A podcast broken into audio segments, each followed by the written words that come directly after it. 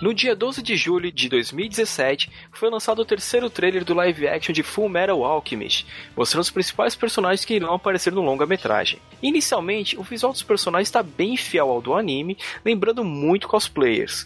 No trailer você pode conferir como ficou cada um deles, então é só acessar aqui embaixo.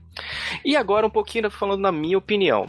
Eu achei a aparência da Wenry bem diferente do que nós temos no mangá e no anime. Fora que a aparência do Edward eu também achei muito estranha, porque fica muito evidente que o ator está usando uma peruca. Então, e você? O que você achou desse trailer? Deixe sua opinião aqui embaixo nos comentários. Eu sou o Sirius e esse é o Aliança Intergaláctica.